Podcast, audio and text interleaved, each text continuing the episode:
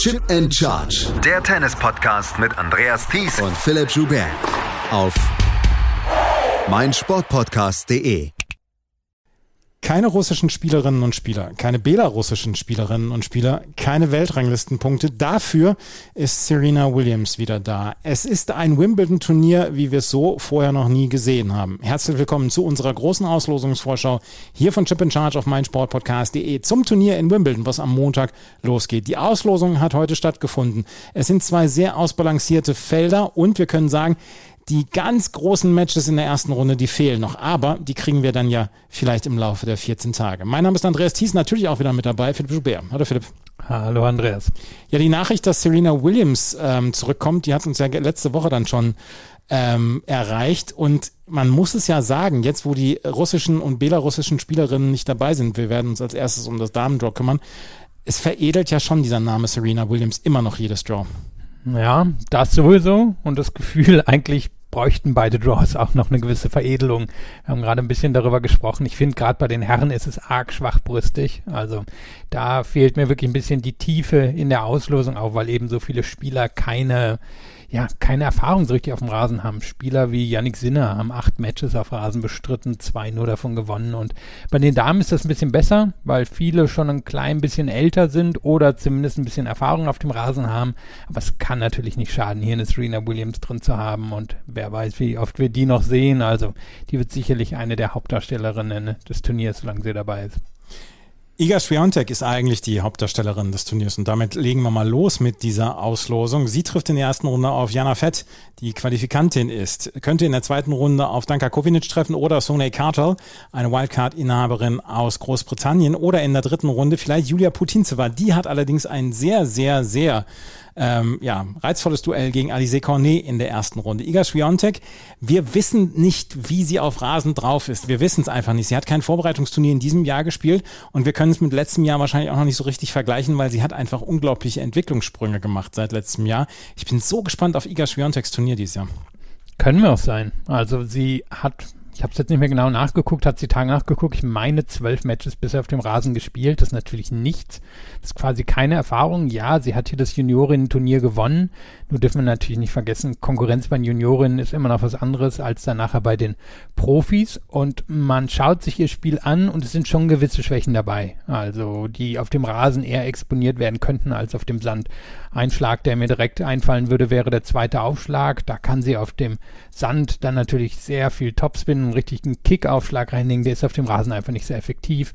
Die Vorhand, da ist sie sehr stabil auf dem Sand. Das kann auf dem Rasen auch anders aussehen, wenn sie da schnelle, harte Bälle zum Beispiel reinbekommt. Nur, ich sehe hier auch in den ersten Runden nicht unbedingt die Gegnerinnen, die sie testen werden. Ich gehe davon aus, dass sie im Laufe des Turniers mehr getestet werden wird als jetzt bei den French Open. Da ist der Abstand zu den anderen Spielerinnen einfach nicht so groß, bei weitem nicht so groß. Da war sie einfach eine Klasse für sich. Das ist hier nicht. Sie gehört hier einfach zu denjenigen, die das gewinnen können, aber nicht zu der oder sie ist nicht die ganz klare Favoritin, auch wenn sie eben mit den ersten, würde ich sagen, drei Runden abseits vielleicht von Cornet doch ziemliches Glück hatte ich habe nochmal nachgeguckt, 7 zu 5 ihres, ihre Karrierebilanz auf Rasen. Letztes Jahr hat sie im Achtelfinale gegen Ons Jabeur verloren, hatte vorher unter anderem gegen Suwajev gewonnen. Sie hat schon in ihrer Karriere auf Rasen gegen Daria Kasatkina verloren, gegen Viktoria Golubic und gegen Jelena Ostapenko. Alle vier ausgewiesene Spezialistinnen für diesen ähm, Untergrund. Deswegen, da muss man jetzt nicht unbedingt zu viel rein interpretieren. Aber du hast es gesagt. Ich glaube, die Auslosung ist erstmal gar nicht so schlecht. Das Match zwischen Aliseo Cornet und Julia Putintseva, darauf freue ich mich sehr. Cornet machte gestern bei ihrem Match gegen Angelique Kerber im Viertelfinale in Bad Homburg einen sehr starken Eindruck. Das hat mir sehr gut gefallen, wie Cornet dort auf dem Rasen zurechtkam. Ja, und Cornet ist ja auch eine der Spielerinnen, die es geschafft hat, in Wimbledon gegen Serena Williams zu gewinnen. Und nicht unbedingt eine Serena Williams, die damals besonders schlecht war, sondern da war sie einfach mit ihrer extrem soliden Art an dem Tag zu gut für Serena Williams. Jetzt nicht so, dass sie das hier jedes Jahr zeigen konnte, dann würde sie auch weiter oben auf der Favoritinnenliste sein, aber sie ist sicherlich der eine potenzielle Stolperstein hier in den ersten drei Runden. Es sei denn, es gibt eine Verletzung für Schwiontek, das, das kann man nie voraussehen, aber davon ab sehe ich hier Conny wirklich als die einzige, die Schwiontek in Gefahr bringen kann, denn sie kann viele Topspielerinnen an einem guten Tag in Gefahr bringen und sie hat bisher eigentlich ein sehr solides Jahr gespielt. Danach haben wir Jill Teichmann, die eine wunderbare Sandplatzsaison hatte. Auch von der wissen wir nicht so richtig, was sie auf Rasen zu leisten imstande ist. Sie spielt gegen Ayla Tomljanovic. Die hatte letztes Jahr dieses äh, ja, beeindruckende Match damals gegen Emma Raducanu, was Emma Raducanu dann aufgeben musste. Und Tomljanovic dann für die Weltöffentlichkeit, gerade in Großbritannien, dann auch sehr bekannt geworden ist. Sie könnte in einer dritten Runde vielleicht auf Viktoria Golubic oder Andrea Petkovic treffen. Da ist noch Barbora Krajcikova, von der wissen wir allerdings auch noch nicht so richtig, wie fit sie jetzt wieder ist. Aber das Match Petkovic Petkovic gegen Golubic. Das ist, glaube ich, sehr, sehr interessant. Golubic hat letztes Jahr und in den letzten Jahren davor immer gute Rasenergebnisse gezeigt. Dieses Jahr läuft gar nicht für Golubic. Ja, das stimmt. Allerdings eben Viertelfinalistin hier gewesen, hat natürlich auch genau die Art von Spiel, um auf dem Rasen gut zu bestehen. Ihre einhändige Rückhand kommt hier meiner Meinung nach besser zu tragen als auf anderen Belegen. Und die beiden gesetzten Spielerinnen hier, die, die beiden großen Namen, die sind halt wirklich sehr große Unbekannte. Ich glaube, Jill Teichmann hat bisher ein Match in ihrer Karriere auf Rasen gewonnen, eine Bilanz 1 zu 7, meine ich. Krajcikova hat gerade zuerst ihr zweites Match nach der Verletzung bestritten, also Verletzung und dann ja eine Corona-Erkrankung, also von der wissen wir überhaupt auch noch nicht, wie das hier ausschauen könnte. Die hat letztes Jahr in Wimbledon überzeugt, hat ein gutes Match damals gegen Esparti gespielt, nur würde sie hier vermutlich auf Augenhöhe gegen Golubitz und vielleicht sogar gegen Petkovic reingehen in ein Match, also mit der können wir auch noch nicht als fixe Größe hier rechnen und Teichmann, die ist wahrscheinlich schon ziemlich klare Außenseiterin gegen Tom Tomljanovic. Also, wenn wir jetzt nochmal wirklich auf dieses erste Achtel drauf gucken, dann ist Schwiontek schon, schon eine Stufe über den anderen hier. Das glaube ich im Moment auch noch. Gabine Muguruza, das zweite Achtel, das ist gespickt mit Spielerinnen, die entweder Grand Slams gewonnen haben oder ähm, richtig gute Spielerinnen sind. Gabine Muguruza trifft auf Gret Minden in der ersten Runde. Jinwen Zhang äh, in der zweiten Runde oder Sloane Stevens. Zhang oder ähm, Stevens gegen Gabine Muguruza in der zweiten Runde und in der dritten Runde Elena Rybakina, Zhang Zhuai oder Bianca Andrescu. Für Muguruza ist das eine Horrorauslosung. Muguruza, die insgesamt dieses Turnier auch schon mal gewonnen hat, aber trotzdem seit Jahren auf der Suche nach Form ist. Da bin ich sehr gespannt, wer sich aus diesem Achtel in die vierte Runde durchsetzt. Ja, ich kann mir vorstellen, dass jetzt viele sagen werden Andrescu, der auch in Bad Homburg wirklich überzeugt hat, aber wir sollten die anderen nicht vergessen. Rybakina hier letztes Jahr im Viertelfinale gestanden, die hat den Aufschlag, die hat die Power, um auf dem Rasen zu bestehen. Zhang hat ein wunderbares Konterspiel, stand ja gerade erst im Finale von Birmingham. Muguruza, gut, wirklich die große Unbekannte, abseits ihres Titels letztes Jahr bei den Jahre, beim Jahresendturnier ist wirklich nicht viel gekommen. Zhang, die bei dem French Open ja wirklich ein tolles Match gespielt hat, gegen Schwiontek hat noch nicht viel Rasenerfahrung und auch noch nicht so gute Resultate. Sloan Stevens stand hier einmal im Viertelfinale, damals 2013, als, ähm, als Sabine Lisicki ja auch im Finale stand. Andrescu für mich potenziell irgendwann mal eine Gewinnerin dieses Turniers. Nur ob ich das schon in diesem Jahr sehe, da bin ich mir nicht so sicher. Also fünf ziemlich große Fragezeichen hier drin, aber fünf Spielerinnen, die auch sehr weit in dem Turnier kommen können. Ich bin auch extrem gespannt, wie sich das hier ähm, aufdröseln wird, weil Bianca Andrescu hat, du hast es gesagt, in Bad Homburg wirklich einen hervorragenden Eindruck gemacht. Elena Rybakina kann dieses, dieses Rasentennis sehr gut und bei Gabini Muguruza, das ist halt einfach die komplette Wildcard seit zwei Jahren. Sie hat zwischendurch super Siege und dann hat sie wieder völlig unverständliche Niederlagen. Das ist ja, ist ja schon wirklich eine Achterbahn innerhalb eines Turniers bei ihr. Ja, häufig ja innerhalb von einem Match. Also mhm. nicht jetzt, um das irgendwie noch zu toppen oder ins Lächerliche zu ziehen, sondern es ist ja so, da ist einfach gar keine Konstanz mehr vorhanden. Und sie wird ja auch nicht jünger. Also das dürfen wir nicht vergessen. Und trotzdem, wenn sie jetzt hier am Ende des Turnier gewinnt, dann wäre es eine Überraschung, aber keiner würde sagen, meine Güte, was eine Sensation. Muguruza gewinnt ein Grand Slam Turnier. Nö, dann hat sie es halt hier gewonnen. Also das ist schon, schon im Bereich des Möglichen bei ihr. Aber man muss sagen, dieser Teil der Auslosung, das ist vielleicht wirklich der am engsten besetzte. Wenn wir jetzt allerdings an die French Open denken, wer sich in dem engst besetzten Teil durchgesetzt hat, das war am Ende Martina Trevisan. Also wer hier die Martina Trevisan findet, der hat vielleicht schon die Halbfinalistin gefunden. Emina Bektas vielleicht. Naja, wir werden sehen. Shelby Rogers gegen Petra Matic ist eine erste Runde und eine erste Runde ist auch Jessica Pegula gegen Donna Vekic. Auf Jessica Pegula auf Rasen bin ich ja auch gespannt. Mit Donna Vekic hat sie ein sehr unangenehmes Los, wie ich finde. Da ist auch möglich, dass Vikic das gewinnt, wobei man sagen muss, die tut sich noch ein bisschen schwer nach ihren längeren Verletzungspausen, aber Rasen war über ihre Karriere eigentlich ihr bester Belag, hat mich jetzt noch nicht so überzeugt. Das Ding bei ihr ist ja auch immer einfach, wie gut ist die Beinarbeit? technisch ist sie eine der besseren Spielerinnen auf der Tour, nur die Beinarbeit war einfach immer ihr Problem, ihre ganze Karriere lang und da trifft sie natürlich auf Pegula, die, naja, also ich meine, Pegula bewegt sich sehr gut und hat einfach auch technisch feine Schläge, die, die wird schon ein Grundlevel bringen. Das Level, was Vekic auf dem Rasen erreichen kann, ist meiner Meinung nach höher, weil sie, weil sie mehr Power hat und ähm, vielleicht auch ein bisschen kreativer ist. Allerdings Pegula natürlich über die letzten 18 Monate die viel solidere Spielerin. Absolut, die viel solidere Spielerin als Donna Vekic, du hast es gesagt, sie mit sehr, sehr vielen Verletzungen zu kämpfen hatte. Paula Bodosa ist hier an vier gesetzt und ähm, sie trifft auf Luisa Chirico in der ersten Runde. Und in der ersten Runde gibt es auch das Duell zwischen Jasmin Paolini und Petra Kvitova. Und Petra Kvitova habe ich heute in ihrem Match gegen Beatrice Haddad-Maia gesehen und das war sehr beeindruckend. Sie, Petra Kvitova hat mit 7 zu 6 und 6 zu 4 gewonnen und hat dieses Match wirklich dominiert. Und das war das Match von zwei Powerspielerinnen und da hat Petra Kvitova wieder ja, so ein bisschen die alte Kvitova gezeigt und sie ist ja eine super Rasenspielerin. Sie hat zweimal dieses Turnier gewonnen. Sie ist nicht mehr die alte, sie ist nicht mehr die Spielerin von 2011 oder 2014, aber ich glaube, sie kann immer noch einen tiefen Run reingehen und auf ein Drittrundenduell zwischen Paula Badosa und Petra Kvitova würde ich mich schon sehr freuen. Na, und wenn wir mal gucken, sie ist ja in die French Open letztes Jahr als eine der Favoritinnen reingegangen, wenn wir uns erinnern. Und dann hatte sie, kriegt sie nicht mehr ganz zusammen, sich aber doch irgendwie verletzt und danach ist sie irgendwie, ja, ist das Ganze irgendwie so richtig in sich zusammengefallen. Seitdem ist sie nicht mehr, nicht mehr die Quiete war, die sich von der großen Verletzung damals, ja, oder von, naja, diesem Messerangriff wirklich nochmal sehr weit nach oben gearbeitet hatte. Und ich hatte sie jetzt schon fast ein bisschen abgeschrieben, aber im letzten Moment hat sie wieder mal die Kurve bekommen und überzeugt jetzt in Eastbourne sehr. Sie hat natürlich das Talent, um das Turnier hier auch zu gewinnen. Ich sehe Badosa auch nicht als einen großen Stolperstein, wenn sie, wenn sie diese Form mit nach Wimbledon bringen kann. Denn Badosa, das muss man sagen, war in den letzten Wochen wirklich ziemlich enttäuschend. Ich glaube, die hat eigentlich die Grundlagen, um eine gute Rasenspielerin zu sein. Die bewegt sich auch auf dem Rasen sehr gut, aber da scheinen mir im Moment einfach doch irgendwie, ja, so, so ein paar Probleme oder vielleicht auch mentale Probleme des Verteidigungs von Punkten drin zu sein. Und da kann ich mir vorstellen, dass eine Kvitova, wenn sie soweit käme und Badosa auch, dass Kvitova das sogar gewinnen könnte. An sich eigentlich gar nicht so eine schlechte Auslosung für Kvitova. Kommen wir weiter runter in dieser Auslosung. Da haben wir Camila Giorgi, die auf Magdalena Frech in der ersten Runde trifft. Und wir haben ein Duell zwischen Simona Halep und Karolina Muchova. Karolina Muchova, die ja auch nicht so richtig fit wird und die immer wieder mit Verletzungen hadert.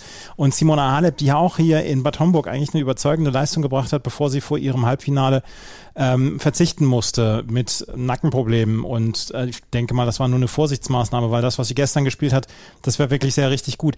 Ich hatte eigentlich Simona Halep ganz oben auf meinem Zettel, wollte natürlich die Auslosung abwarten und jetzt ist das ein unangenehmes Duell gegen Karolina Muchova. Sollte sie fit sein?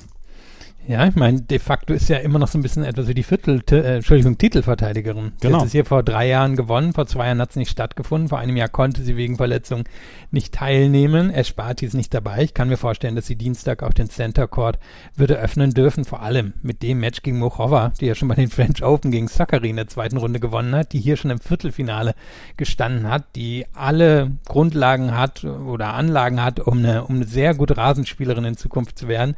Nur eben zweimal die Frage, was ist hier mit den Verletzungen? Das ist wirklich extrem schwer vorauszusehen. Ich würde Halep normalerweise sogar hier ins Halbfinale tippen, nur hm, tja, keine Ahnung, wie fit die am Ende wieder ist, selber mit Muchova. Und dann können wir vielleicht noch einen ganz kurzen Blick auf die Spielerin werfen, die, auf die sie in der zweiten Runde treffen könnte, die Siegerin dieses Matches. Das wäre vielleicht Kirsten Flipkins, die ja, ja. hier ihren Abschied als Einzelspielerin geben wird und die würde sich natürlich freuen, wenn sie es nochmal in die zweite Runde gegen Muchova oder Halep schaffen würde.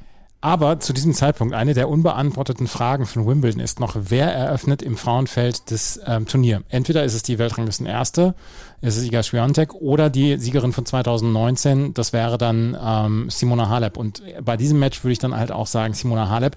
Esparti soll sich schon geäußert haben und gesagt haben, ich möchte, dass Simona Halep das Turnier eröffnet, weil eigentlich wäre es Espartis Ehre gewesen, am Dienstag den Center Court zu eröffnen.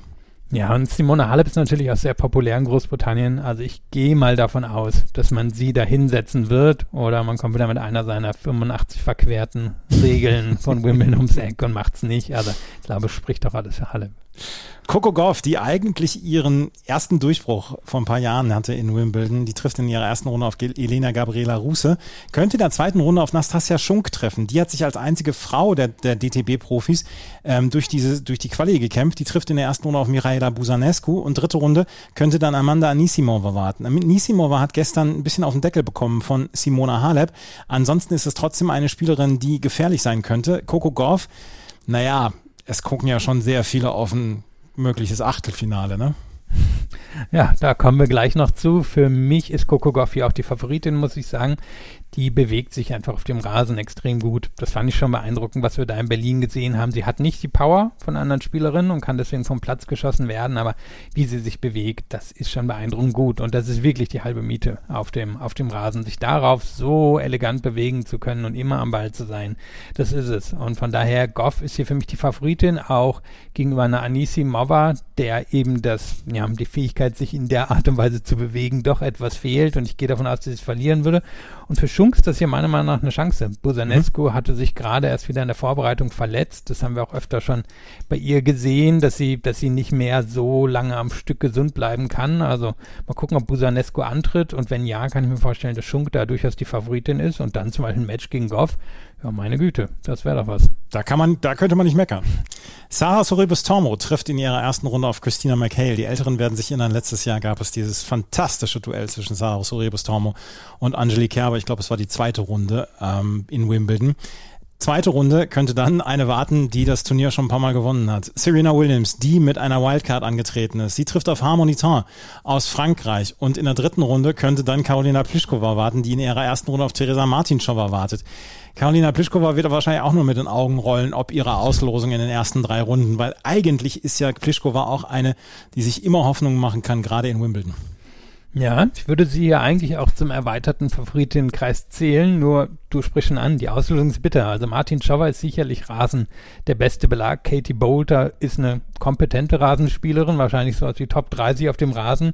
Gut, Serena Williams ist hier, glaube ich, alles drin. Von, dass Serena Williams hier unter den Top 5 Favoritinnen ist, bis dass Serena Williams doch im Moment nicht gut genug ist.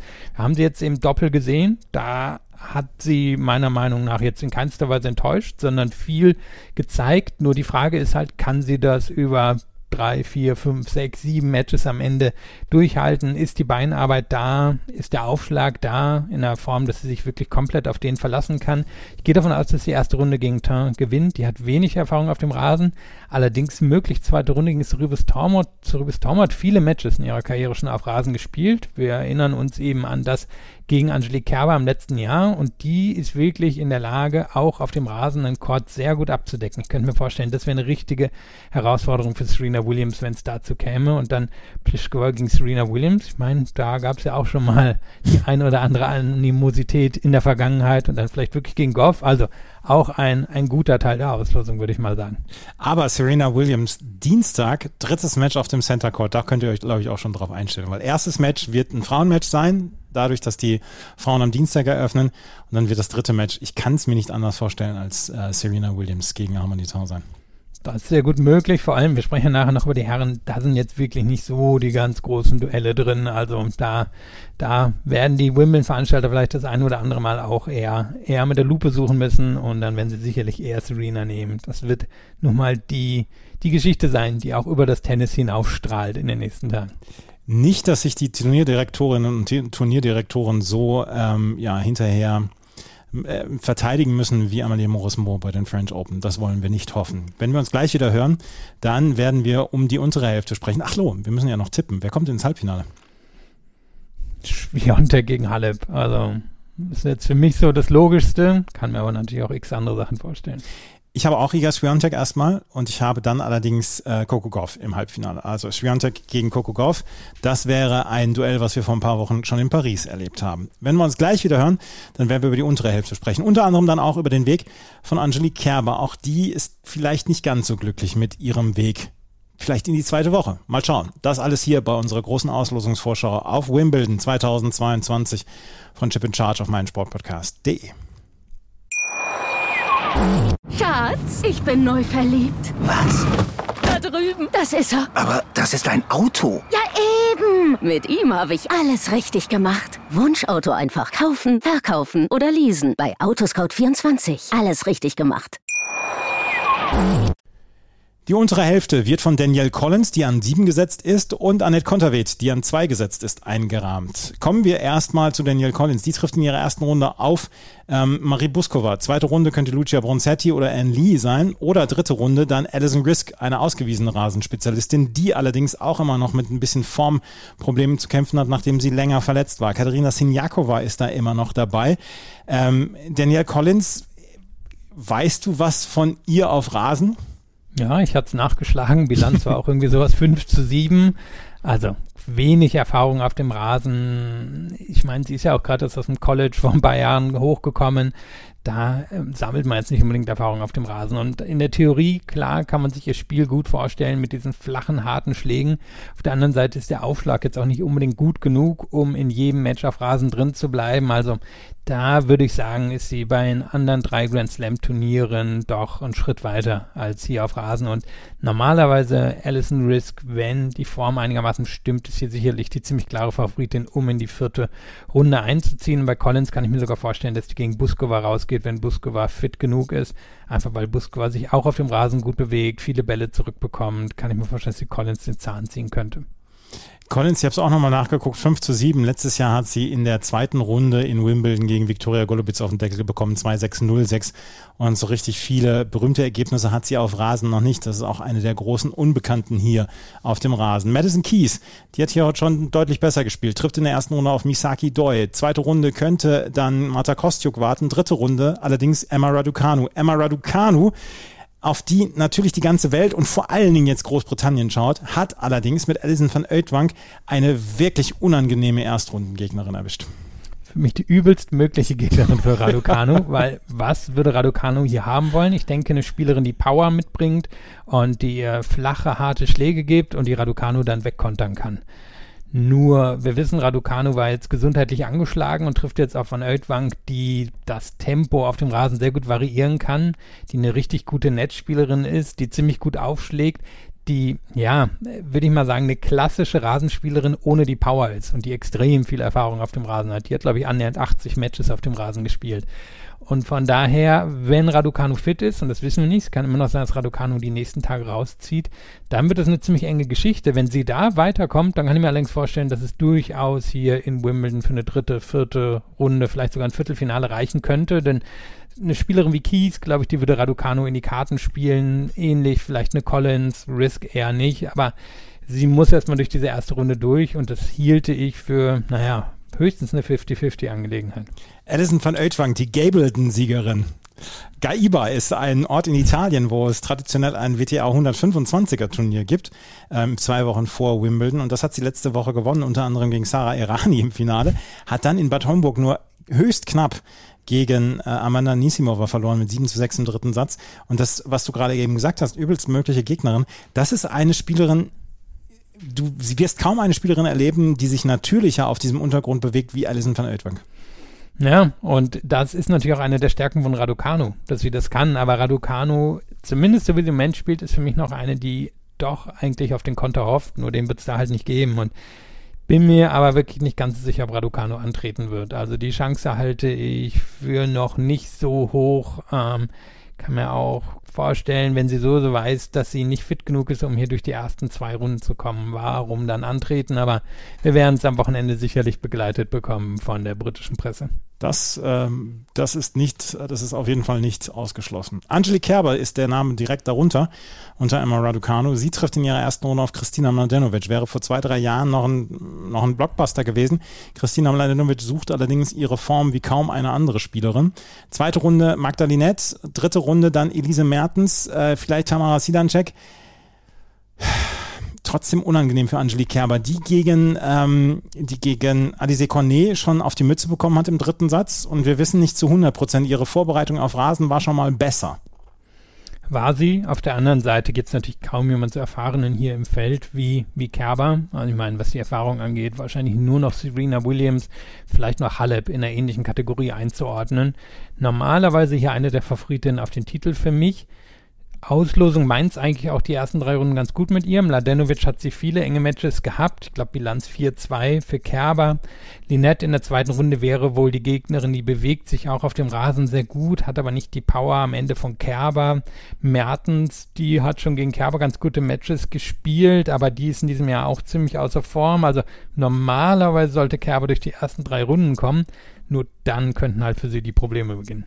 Die Probleme heißen in diesem Fall Kaya Kanepi, Clara Tauson vielleicht und Ons Jabeur. Und Ons Jabeur, die müssen wir einfach zu den Top 4, 5 Favoritinnen in diesem Turnier dann zählen. Sie trifft auf Miriam Björklund in der ersten Runde, könnte in der zweiten Runde auf Rebecca Marino treffen und wie gesagt, dritte Runde vielleicht Kaya Kanepi, vielleicht Clara, Clara Tauson. Ähm, das sind alles Spielerinnen, die auch Angelique Kerber unglaublich gefährlich werden könnten, beziehungsweise sie schlagen könnten. Auf jeden Fall, gerade natürlich Jabeur, die ist im Moment wahrscheinlich auf dem Rasen ein bisschen besser als eine Kerber und hätte ihr historisch auch schon Schwierigkeiten bereitet, einfach durch die Art, wie sie das Tempo variieren kann, wie gut sie sich bewegt. Aufschlag ist ziemlich gut und der große, große Vorteil von Kerber ist ja, wie viele Aufschläge sie auf dem Rasen zurückbekommt. Da ist sie häufig ganz klar vorne in der Statistik, zumindest was die Spitzenspielerinnen angeht. Und das gar nicht ganz so einfach gegen Jabeur. Jabeur hat durchaus herausfordernde erste Runden. Also gegen Björklund, die ist super in Form, aber da sollte sie normalerweise gewinnen. Das ist im Moment eher noch eine Challenger-Spielerin. Rebecca Marino hat einen sehr guten Aufschlag davon ab, aber doch ein bisschen limitiert. Canepi ist auf dem Rasen ganz okay, aber nicht so gut wie auf dem Hardcourt. Also mal gucken, ob die, ob die es in die dritte Runde schafft. Clara Tausen hat, glaube ich, das Potenzial, um mal richtig gut auf dem Rasen zu sein. Also da ist in der Theorie was möglich, aber ich glaube, am Ende sind es eher die Nerven, die für Jabeur entscheiden. Und ich gehe davon aus, dass sie von, aus den French Open gelernt hat und glaube auch, dass wir das Duell gegen Kerber in der vierten Runde erleben werden. Ich hätte nichts dagegen, wenn wir das Duell erleben würden. Das wäre nämlich ein, ein sehr, sehr, eine sehr, sehr coole Partie. Maria Sakkari, von der wissen wir auch nicht so richtig viel auf Rasen. Sie trifft auf Zoe Hives in der ersten Runde. Das ist vielleicht noch ein ganz guter Einstieg. Dann Dara Seville, die auf Viktoria Tomova treffen wird. Astra Sharma haben wir noch, die sich durch die Qualifikation gekämpft hat, die gegen Tatjana Maria spielt. Und Sorana Kirstea gegen Alexandra Krunisch. Sorana Kirstea, vielleicht sogar die Favoritin aufs Achtelfinale hier? Ja, hat auf jeden Fall eine gute Bilanz gegen Zachary. Stand ja hier letztes Jahr auch im Achtelfinale. Er müsste das Achtelfinale gewesen sein. Hat die Art von Spiel, um auf dem Rasen gut zu bestehen. Und jetzt gucke ich mir eben ihre ersten zwei Runden an. Krunic, die ja, ähm, so langsam sich wieder nach oben arbeitet, der aber im Moment so ein bisschen das Besondere fehlt, was sie mal ausgezeichnet hat. Maria oder Sharma, die sind, glaube ich, eigentlich zu limitiert, um wirklich gegen Kistea zu bestehen. Von daher, sie hat zumindest eine gute Chance. Allerdings wird Zachary auch drauf gucken und sagen, naja, aber jetzt habe ich mal ein Halbfinale auf Rasen, warum soll ich hier nicht ganz weit kommen? Wenn wir weiter runter gucken, dann sehen wir auch Jelena Ostapenko, die jetzt auch hier zu diesem Zeitpunkt, wo wir aufnehmen, ähm, dann auch noch gerade gespielt hat, beziehungsweise die in Eastbourne gespielt hat. Dann muss ich nochmal gerade angucken. Sie hat gegen Camila Giorgi das Halbfinale gewonnen und Jelena Ostapenko ist ja eine Spielerin, die wir durchaus zu den Mitfavoritinnen gerade in diesem untersten Viertel zählen müssen. Ocean Dardin ist in der ersten Runde ihre Gegnerin und dann könnten eigentlich fast nur ja, Sandplatzspielerinnen auf sie treffen in den ersten drei Runden. Ja, also Ostapenko ist natürlich wirklich auch eine Art von Wildcard, weil ihre Form nicht super konstant ist. Allerdings hat sie mich jetzt auf dem Rasen durchaus überzeugt und hat das gezeigt, was sie auszeichnet. Und das ist ja einfach diese, diese Tempohärte von der Grundlinie. Der Aufschlag ist immer noch nicht so das Ding, aber der, der Rückschlag gleicht das dann doch im Moment weitestgehend aus. Und ich würde sagen, in diesem Teil der Ausführung ist sie die Favoritin. Sie, ja, wäre gegen Zachary, gegen Kirstea und auch gegen diese von dir angesprochenen Sandplatzspielerinnen diejenige, die das Match bestimmen sollte. Kann immer bei ihr sein, dass ihr zu viele Bälle vom Schläger rutschen. Nur normalerweise sollte sie hier eigentlich durchkommen. Aber wann hat sie das schon mal wirklich bewiesen? Eine Spielerin, die es auch noch nicht zu 100 Prozent bewiesen hat, gerade bei Grand Slams und die vielleicht eine goldene Chance in diesen nächsten zwei Wochen hat. Das ist Belinda Bencic. Ja, in der dritten Runde könnte Beatrice Haddad Maia warten auf sie. Die hat eine fantastische Rasenplatzsaison 2022 gespielt. Trotzdem muss doch Belinda Bencic Anspruch sein, gerade in diesem Teil des Draws. Wenn man weiter runter guckt, da ist eine formschwache Annette Konterweht, da ist eine Angelina Kalinina, von der wir auch noch nicht zu 100 Prozent wissen, was sie auf dem Rasen kann. Da ist vielleicht noch Heather Watson oder Tamara Korpatsch.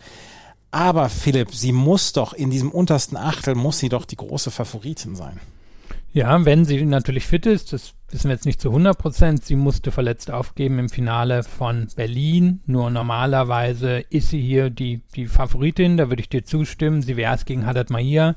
Die bringt wirklich durchaus, ja, finde ich beeindruckendes Tennis in der Form, dass sie von der Grundlinie ein sehr hohes, konstantes Tempo gehen kann. Nur Bencic schlägt meiner Meinung nach besser auf, sollte es darüber gewinnen.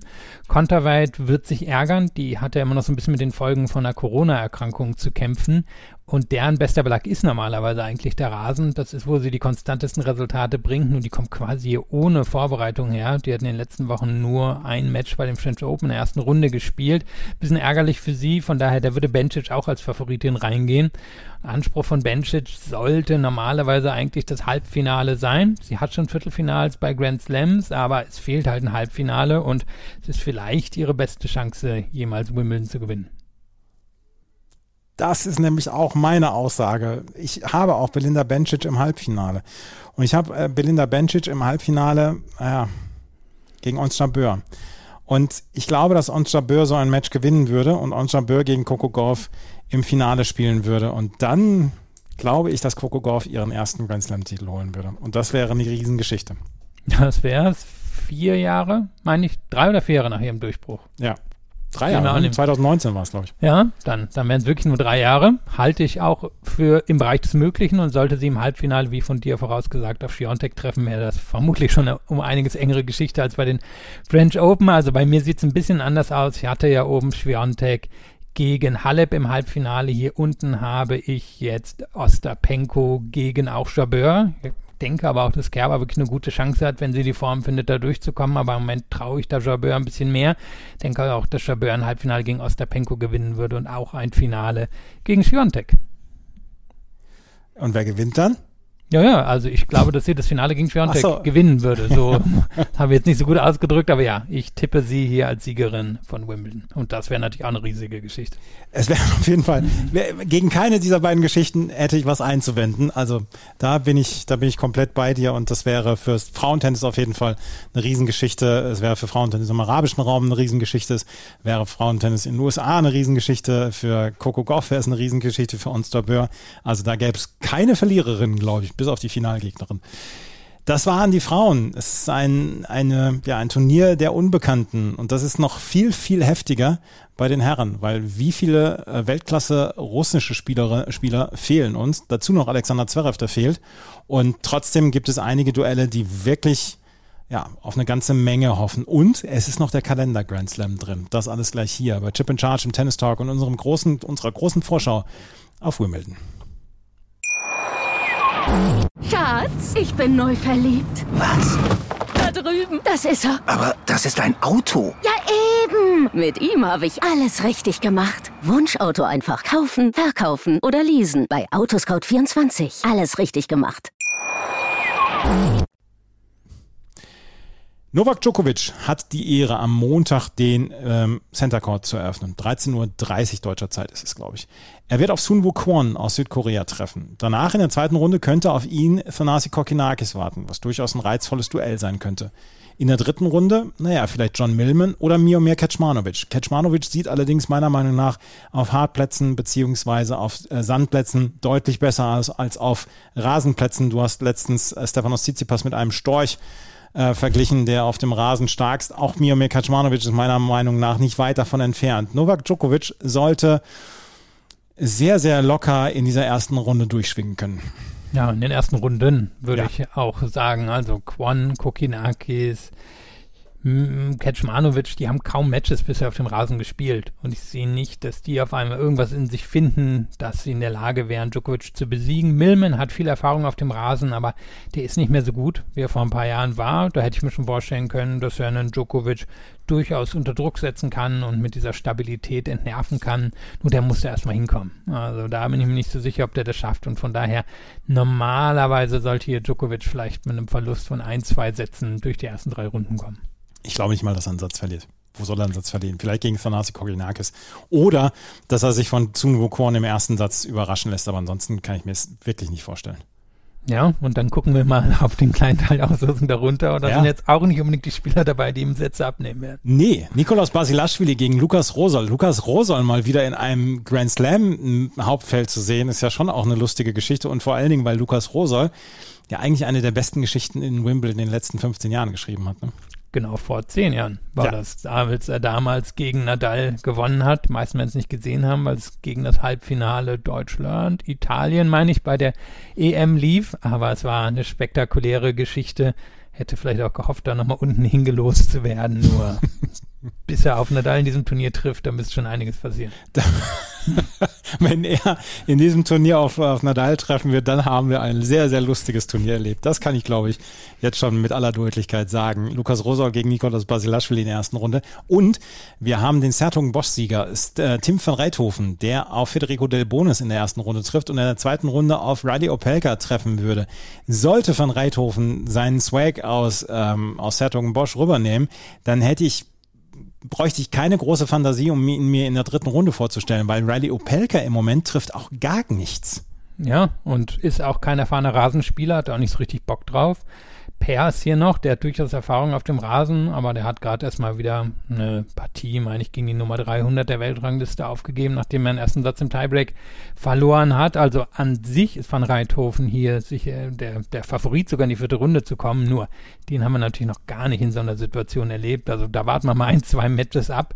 Nur in der Theorie könnte es dahin schaffen und das ist auch einer, der in der Theorie Djokovic nerven könnte, nur wenn er wirklich in der vierten Runde von einem Grand Slam auf Djokovic treffen würde, dann gäbe es wahrscheinlich nicht sonderlich viele Games zu gewinnen. Nee, und vor allem gibt's da auch ganz viele Nerven zu zeigen und so weiter. Ja, also ich glaube, wir können feststellen, wenn Djokovic hier nicht ins Viertelfinale einzieht, dann muss was sehr Überraschendes passieren. Dann muss was Überraschendes passiert sein. Eines der Matches, was wir in der ersten Runde erleben, ist das zwischen Yannick Sinner und Stan Wawrinka. Und auf Sand hätte ich gesagt, wow, cool. Auf Hartplatz, auf Hartplatz hätte ich auch gesagt, wow, cool. Bei Rasen bin ich mir nicht ganz so sicher, was wir davon erleben können. Ja, ich hatte es schon angesprochen, wir am Anfang der Sendung 2 zu 6 Bilanz für Sinner auf dem Rasen in seiner Karriere. Da läuft noch gar nichts. Ähm, hat natürlich ein tolles Match gegen Tiafo in Queens gespielt, nur dann in der nächsten Runde ziemlich sang- und klanglos verloren. Der hat noch nicht die Matchhärte, die er in Vergangenheit hatte. Ist hier vielleicht der ganz leichte Favorit. Nur beide werden hier wahrscheinlich am Ende ja, na, na, wo ich rede, gucke ich auf die Auslosung. werden vielleicht Chancen haben, relativ weit zu kommen. Aber da warten schon noch ein, zwei große Namen potenziell in der dritten Runde. Unter anderem Andy Murray, der trifft auf James Duckworth in der ersten Runde. In der zweiten Runde könnte John Isner auf ihn warten. Wir wissen, dass Andy Murray in den letzten Jahren und in seiner gesamten Karriere eigentlich mit Aufschlagmonstern Schlitten gefahren ist und die gerne mal ähm, klar besiegt hat. In der dritten Runde, wie gesagt, Yannick Sinner oder Stan Wawrinka, vielleicht Daniel Altmaier. Andy Murray, sollte er fit sein, und er, er war, er hatte eine Bauchmuskelzerrung, glaube ich, ähm, nach Stuttgart. Sollte er fit sein, ist er für mich der Favorit auf das Achtelfinale in diesem Teil.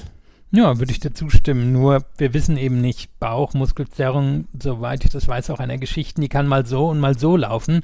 Kann sein, dass er hier total fit antritt, kann sein, dass er es im ersten Match schon wieder direkt merkt. Und Duckworth ist natürlich super erfahren, auch auf dem Rasen super erfahren. Also der wäre schon in der Lage, gegen Murray mitzuhalten. Ansonsten Isner kommt hier ohne Vorbereitung rein. Wie gesagt, Sinner und Wawrinka im Moment auch auf dem Rasen nicht ganz große Spieler. Ümer und Altmaier sollten normalerweise Murray auch nicht in Gefahr bringen. Also wenn, wenn er fit ist, dann denkst sind die Chancen gut, dass er in die vierte Runde einzieht. Und wer hätte was dagegen, dass wir in der vierten Runde ein Duell, ein neues Duell zwischen Andy Murray und Oscar Otte erleben? Oscar Otte ist an 32 gesetzt. Der ist reingerutscht in diese Setzliste, weil Garnel Monfils absagen musste. Der ist noch nicht wieder fit. Oscar Otte trifft in seiner ersten Runde in einem DTB-internen Duell auf Peter Gojovcik. Zweite Runde Christian Harrison oder Jay Clark, Wildcard-Inhaber gegen Qualifikant. In der dritten Runde, dann könnte Carlos Alcaraz warten. Der hat mit Jan-Lennart Struff dann auch so ein Los, wo sich dann Hörerinnen und Hörer beziehungsweise Follower bei uns auf Twitter dann schon gefragt haben, was hat an Jan-Lennart Struff eigentlich in einem früheren Leben verbrochen, dass er bei Grand Slams in der ersten Runde gerne gegen solche Spieler spielt?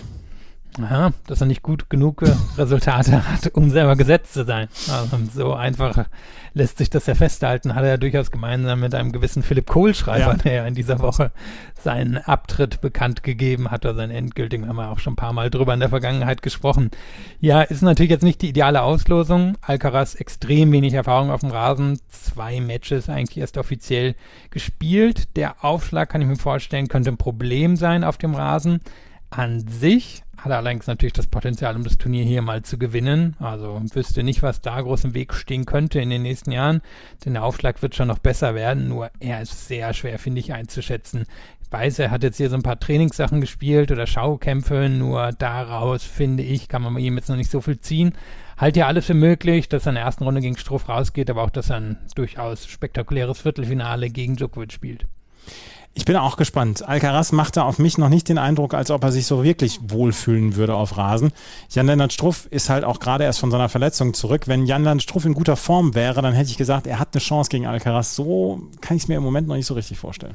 Ja, mein Struff hat in dieser Rasensaison gerade erstmal ein Match gewonnen, drei verloren hast du angesprochen, die Form ist nicht unbedingt da. Er weiß immerhin, wie er gegen Alcaraz zu gewinnen oder wie er gegen Alcaraz gewinnen kann. Die beiden hatten ja 2021 French Open durch eine sehr enge Kiste, die Struff für sich entschieden hat. Nur ja, Alcaraz geht hier schon als leichter Favorit ins Match. Kaspar Ruth ist an drei gesetzt. Dass der mal bei einem Rasen Grand Slam an drei gesetzt sein würde, hat er vielleicht vor einem oder zwei Jahren auch noch nicht gedacht. Trifft auf Albert Ramos Vignolas in der ersten Runde. Zweite Runde könnte Hugo Mbert, der letztjährige Sieger aus Halle, sein. In der dritten Runde dann Sebastian Baez, der allerdings auch auf Rasen noch nicht so richtig die ganz großen Ergebnisse gebracht hat. Da hätte ich ja David Goffin äh, favorisiert, aber auch der hat immer wieder mit Verletzungen zu kämpfen. Und Radu Albert natürlich auch jemand, der auf ja. dem Rasen ganz gut ist. Ne? Also ein sehr guter Return-Spieler, jemand, der sich sehr gut bewegt, auch auf dem Rasen. Also das kann eine enge Geschichte werden. Goffin nur ein Vorbereitungsmatch gespielt, das hat er verloren. Baez auch nur jetzt in Mallorca gespielt, zweite Runde rausgegangen. Ruth hat uns nicht viel gezeigt. Normalerweise ist Umber hier der Favorit, nur der ist halt auch schon wieder seit Monaten komplett außer Form. Also das ist wirklich ein sehr, sehr offener Teil der Auslosung. Ist er. Und auf Sand hätten wir gesagt, oh, da kriegen wir ein paar gute Matches. Und bei Rasen wissen wir halt noch nicht so richtig, was äh, los ist. Francis Tiafoe äh, trifft auf Andrea Vavassuri in der ersten Runde und dann haben wir Maximilian Materer, der sich nach den Australian Open jetzt auch ähm, in Wimbledon für das Hauptfeld qualifiziert hat. Der hat von einer durchaus angenehmen Auslosung profitiert in der Qualifikation, als er nur gegen Sandplatzspezialisten gespielt hat und er mit seinem Linkshänderaufschlag da eine ganze Menge kaputt machen konnte. Ein Duell für Leute, die lustiges Tennis mögen, ist das zwischen Alexander Bublik und Marton Fucovic. Und dann haben wir noch Pablo Carreño Buster gegen Dujan Lajovic ich tue mich so schwer zu sagen, ja, Alexander Bublik könnte hier das Achtelfinale erreichen. Ähm, ich mag auch Francis Tiafoe nach wie vor und ich finde, man sollte Pablo Carreño Buster auf Rasen nicht unterschätzen. Was sagst du? Ja, ich denke, die Bilanzen sagen was anderes. Ja. Der hat auch sowas wie 7 zu 13 oder so da stehen. Ich habe es jetzt nur in der Vorbereitung geguckt. Für mich spielen ja eigentlich Bublik und Fucovic den Viertelfinalisten aus, wenn man, wenn man drauf guckt. Also mein beide nicht super stabil. Auf der anderen Seite, wer soll sie wirklich schlagen? Carino Buster, wirklich kein guter Rasenspieler. Tiafo, dem würden natürlich viele mal ein Viertelfinale gönnen. Super stabil ist der nicht. Und über den Teil oben, um Ruth und Baez haben wir schon gesprochen. Und da sind Bublik und Fucovic eben die, die beiden Erfahrenen, die beiden, die schon Resultate auf dem Rasen hatten. Fucovic hat sich ja bitterlich beklagt, dass er seine Viertelfinalpunkte aus dem letzten Jahr nicht verteidigen kann. Aber vielleicht kann er ja das Viertelfinale verteidigen. Albi Barschel vom Tennismagazin hat Martin Fucovic auch ins Viertelfinale getippt. Ja, also er geht hier sicherlich nicht als Underdog in diesem Teil der Auslosung rein. Dann haben wir ganz unten in der oberen Hälfte Cameron Norrie, der auf Pablo Andujar in der ersten Runde trifft. Dann haben wir Ryan Peniston, der in dieser Woche so ein bisschen seinen Durchbruch gefeiert hat in Großbritannien. Der trifft auf Henry Larksonen und Grigor Dimitrov gegen Steve Johnson. Was würde ich darum geben, nochmal so ein richtig gutes Grand Slam auf Rasen von Grigor Dimitrov zu sehen? Ja, und der hat immer die Erfahrung. Steve Johnson auch. Also die beiden zusammen könnten mehr Sand, äh, Entschuldigung, Rasenmatches gespielt haben als viele andere hier in der Auslosung, wenn man deren komplette Matches auf dem Rasen zusammenzählt. Also super erfahren auf dem Rasen. Dimitrov hatte natürlich einmal hier ein Halbfinale. Die Auslosung ist schwierig, aber machbar, würde ich sagen. Norrie ist auf dem Rasen für mich eher zu schlagen als auf Sand oder auf Hartplätzen. Nur unten kommt eben ein Spieler, den wir erwähnen müssen, der hier schon der ziemlich klare Favorit in der zwei, im zweiten Viertel ist. Und das ist nämlich Max Purcell aus Australien. Nein, es ist, es ist Hubert Hurkacz, der letztjährige Halbfinale. Es war ein guter Witz, oder? Hubert Hurkacz, der an sieben gesetzt ist, der trifft in seiner ersten Runde auf Alejandro Davidovic Fokina. Davidovic Fokina ist jetzt auch noch nicht so ganz ähm, heimisch geworden auf dem Rasen. Da ist allerdings auch noch jemand wie Tommy Paul, der hier an 30 gesetzt ist, der auf Fernando Verdasco in der ersten Runde trifft. Und ich gebe zu, ich habe mich in den letzten Wochen ein wenig in das Rasentennis von Tommy Paul verguckt. Ja, der, also ich finde, ist ja so ein sehr stylischer Spieler. Und auf dem Rasen sieht man das dann natürlich häufig. Und wir haben ja auch noch einen, den darf man nicht vergessen, Jiri Vesely, der natürlich in Wimbledon unter anderem schon gegen Zverev gewonnen hat, der auch schon andere große Spieler besiegt hat, dessen Form aber seit diesem Überraschungseinzug in Dubai, wo er ins Finale nach dem Sieg gegen Djokovic eingezogen ist, fehlt die Form mal wieder ein bisschen. Aber der hat hier wirklich in der Vergangenheit schon überzeugt. Also Hokac wird nicht so viel Lust auf seine ersten beiden Matches haben. Du hast angesprochen, der Vidovic China noch nicht so viel auf dem Rasen gerissen, aber ganz okay. Und die beiden hatten ein sehr enges Match jetzt im Frühjahr, was Hurkacz erst 7-6 im dritten Satz gewonnen hat. Wesley eben auch so einen sehr unangenehmen Linkshänderaufschlag. Der kann Hurkacz schon nerven, das kann schon die Tiebreaks reingehen. Und Tommy Paul ist jemand, der Hurkacz in die Ballwechsel verwickeln könnte. Also ideal ist die Auslosung nicht. Und ich glaube, wir werden hier schon relativ viel über ihn erfahren, denn man muss es sagen, er ist hier der Favorit, nachdem er in Halle gewonnen hat wer ist, wer kommt ins Halbfinale? Ich, nämlich, ich habe auch Hubert Hurkacz im Halbfinale und ich muss natürlich Hubert Hurkacz gegen Novak Djokovic sagen. Ja, habe ich bin jetzt nicht viel kreativer geworden. ja, da gibt's auch nicht so richtig viel Kreativität, aber ja, ich habe es halt auch. Und ähm, wir werden sehen, wie sich das entwickelt in der nächsten Woche, in den nächsten zwei Wochen. Ich glaube auch, dass dieses Herrendraw eine ganze Menge eine ganze Menge Fantasie lässt für ein ganz wildes Turnier, wenn man von Novak Djokovic jetzt mal absieht. Ja, oder Djokovic Nadal gehen ganz früh raus, haben wir natürlich auch schon mal erlebt und dann, ja, mein, dann, ja, dann, dann wird's Mayhem. Ja, aber die beiden, oder zumindest Djokovic, bei dem wir wissen, dass er fit ist, der überragt hier natürlich schon sehr vieles. Ja, absolut. Wenn wir uns gleich wieder hören, dann werden wir um, über die untere Hälfte sprechen, weil da ist nämlich Matteo Berrettini dabei, da ist Rafael Nadal dabei, da ist auch Nick Kyrgios dabei und einige weitere Namen. Das gleich alles hier bei Chip in Charge im Tennis Talk auf meinsportpodcast.de und unserer großen Auslosungsvorschau. Schatz, ich bin neu verliebt. Was? Drüben. Das ist er. Aber das ist ein Auto. Ja, eben. Mit ihm habe ich alles richtig gemacht. Wunschauto einfach kaufen, verkaufen oder leasen. Bei Autoscout24. Alles richtig gemacht. Matteo Berrettini, der letztjährige Finalist, ist die Zahl Nummer 65 oder da steht die Zahl 65 davor. Er ist der obere Teil des, der unteren Hälfte. Der untere Teil wird von Rafael Nadal eingegrenzt. Wir fangen mit äh, Matteo Berrettini an der auf Christian Garin in der ersten Runde trifft. In der dritten Runde könnte jemand wie Jensen Brooksby warten, allerdings hat der auch noch nicht so richtig die Rasenergebnisse gehabt. Warum nicht Michael Kukuschkin, der sich hier durch die Quali durchgekämpft hat und der unter anderem Philipp Kohlschreibers Karriere beendet hat und der hier schon mal ein Achtelfinale erreicht hat?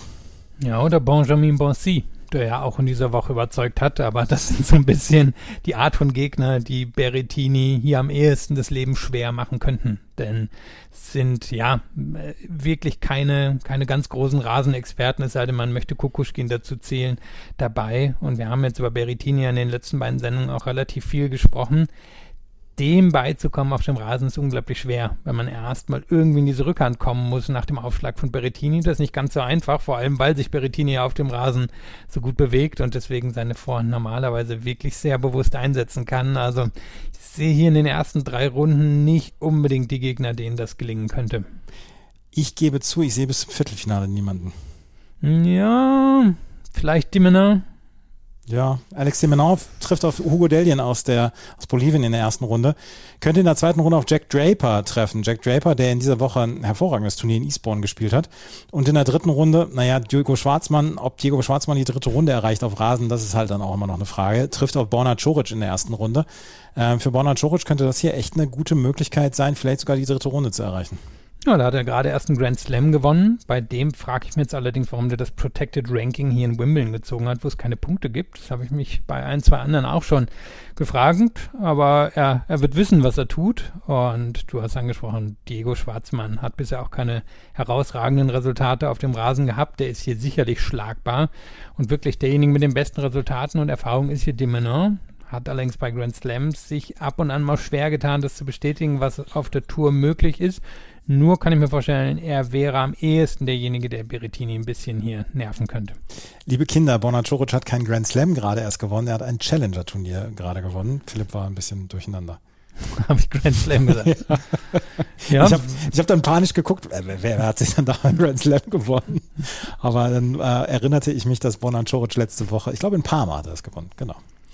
Bonacoric gegen Diego Schwarzmann, also in der ersten Runde.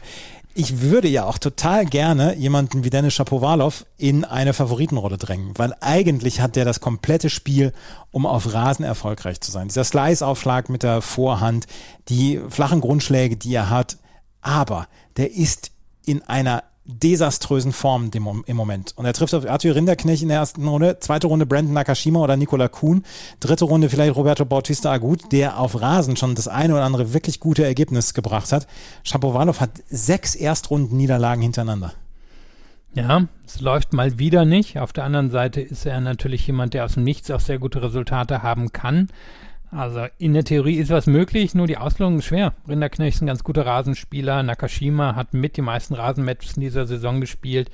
Gegen Bautista Gut hat er hier letztes Jahr sehr klar gewonnen, aber der ist auch ein guter Rasenspieler, stand ja hier schon im Halbfinale. Also wenn Shapovalov nicht sofort in Form ist, dann ist die Chance ganz gut, dass er jetzt ziemlich schnell rauspurzelt. Ähm, Bautista Agut ist wirklich da. Und eins, ein Wort noch, äh, Nikola Kuhn hat sich zum ersten Mal für einen Grand Slam qualifiziert, der nachdem er ja so ein bisschen zwischen den Ländern hin und her gehüpft ist und dann zwischendurch auch viele Verletzungsprobleme hatte. Er war ein Talent, er galt als Riesentalent. Endlich hat er mal so ein Grand Slam Hauptfeld erreicht. Ja, normalerweise würde ich jetzt sagen, ach, ist natürlich gar nicht schlecht, auf jemand wie Nakashima zu treffen. Nur eben, der hat in dieser Saison so viele Rasenmatches gespielt, der, der hat quasi alles mitgenommen mhm. und der ist im Moment in richtig guter Form. Also da geht Kuhn schon als leichter Außenseiter rein.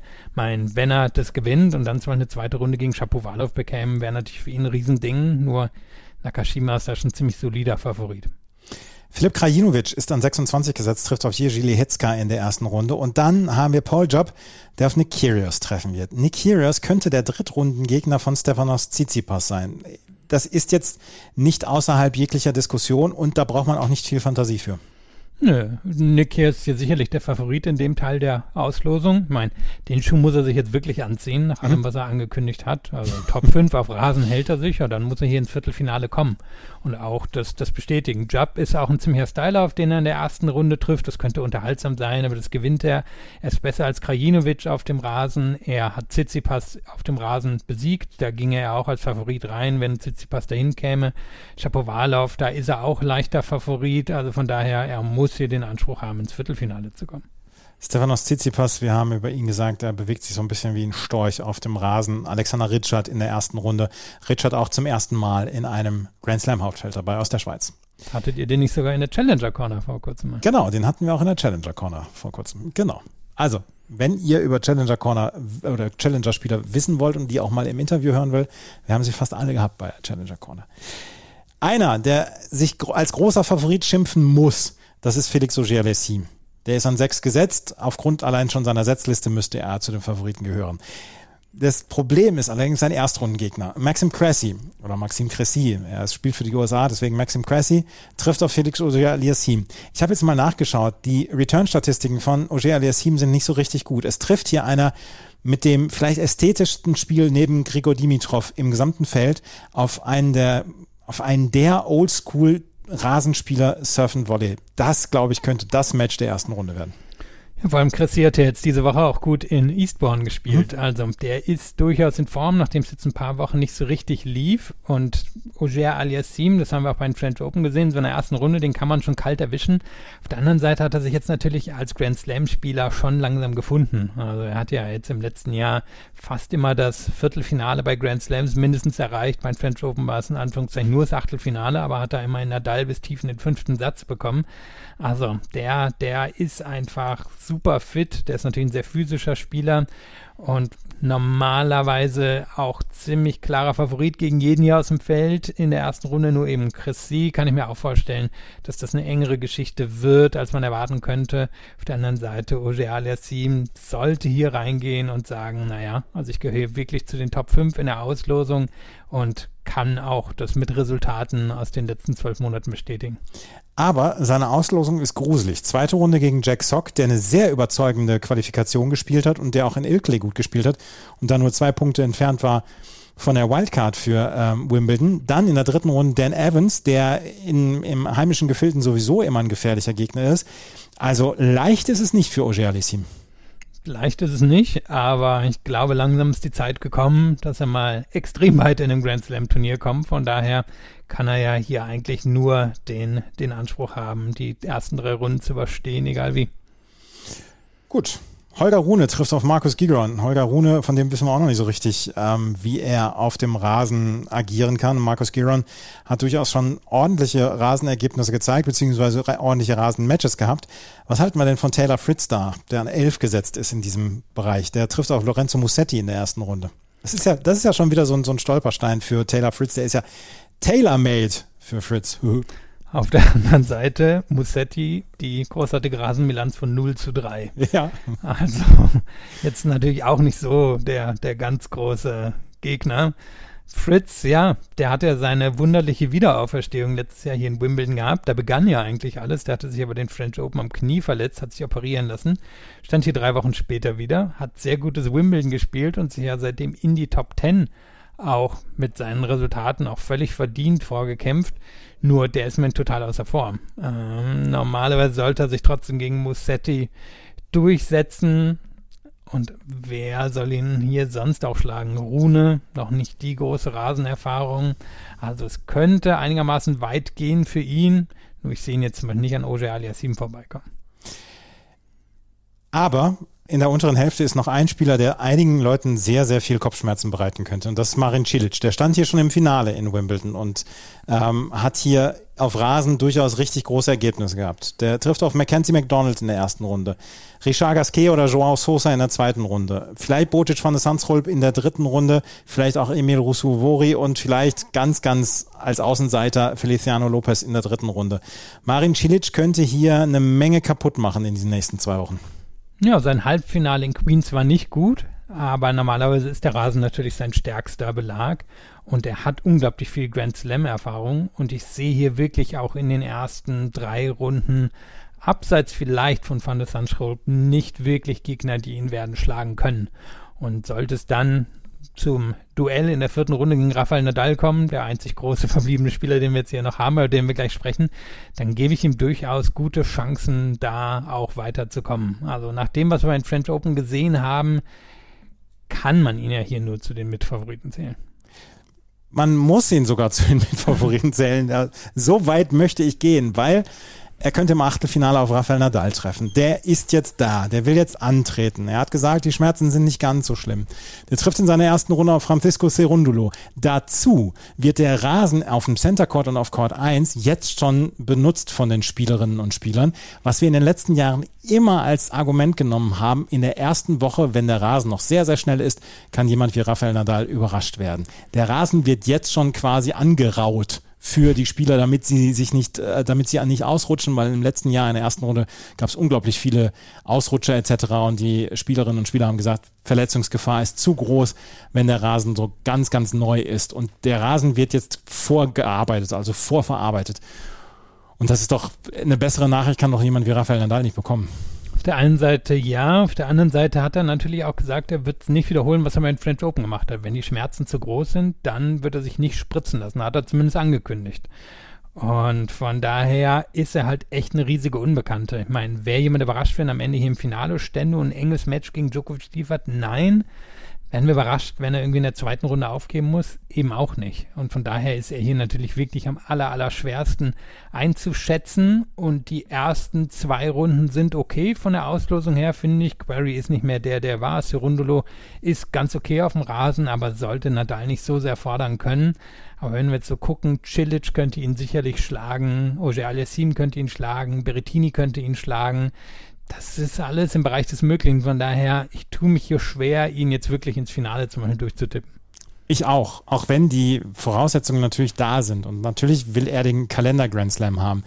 Aber meinst du ernsthaft, die Schmerzen sind relativ groß im Viertelfinale? Er hat ein machbares Match zum Beispiel. Ich weiß jetzt nicht gegen wen, aber er hatte ein machbares Match und er hat noch die Augen auf dem Kalender Grand Slam. Meinst du nicht, dass er das nicht nochmal machen würde? Ich kann es mir nicht, ich kann es mir, ich kann mir nicht vorstellen, dass er dann sagt, die Schmerzen sind zu stark, ich gehe raus aus dem Turnier.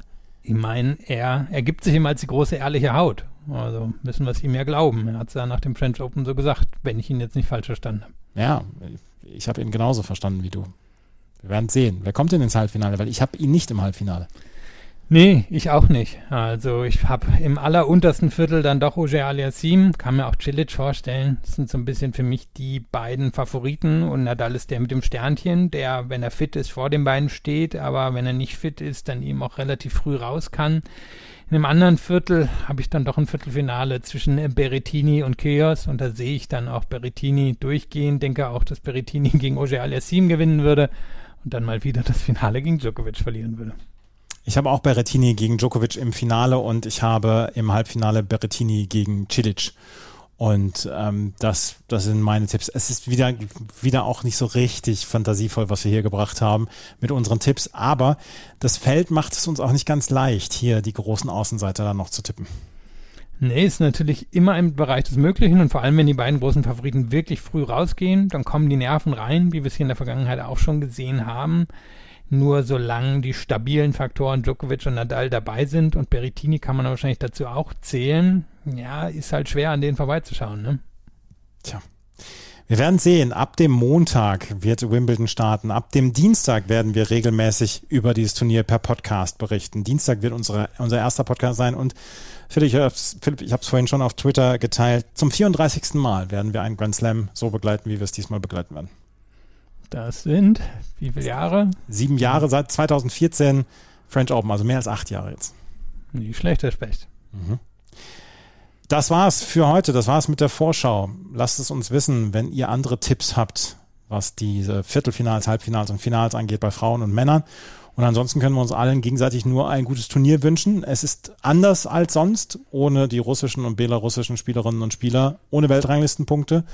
Und wir werden schauen, ob es ein anderes Turnier sein wird. Es gibt nach wie vor extrem viel Geld zu verdienen. Wenn euch das gefällt, was wir hier machen, freuen wir uns nicht über Geld, sondern über Bewertungen, Rezensionen bei iTunes und bei Spotify. Folgt uns bei Twitter, Instagram und Facebook. Gerade bei Twitter werden wir in den nächsten zwei Wochen sehr, sehr aktiv sein. Und ansonsten können wir nur sagen, vielen Dank fürs Zuhören. Bis zum nächsten Mal. Auf Wiederhören. Schatz, ich bin neu verliebt. Was? Da drüben. Das ist er. Aber das ist ein Auto. Ja, eben. Mit ihm habe ich alles richtig gemacht. Wunschauto einfach kaufen, verkaufen oder leasen. Bei Autoscout24. Alles richtig gemacht. Chip and Charge. Der Tennis-Podcast mit Andreas Thies und Philipp Joubert. Auf meinsportpodcast.de. Schatz, ich bin neu verliebt. Was? Da drüben. Das ist er. Aber das ist ein Auto. Ja, eben. Mit ihm habe ich alles richtig gemacht. Wunschauto einfach kaufen, verkaufen oder leasen. Bei Autoscout24. Alles richtig gemacht.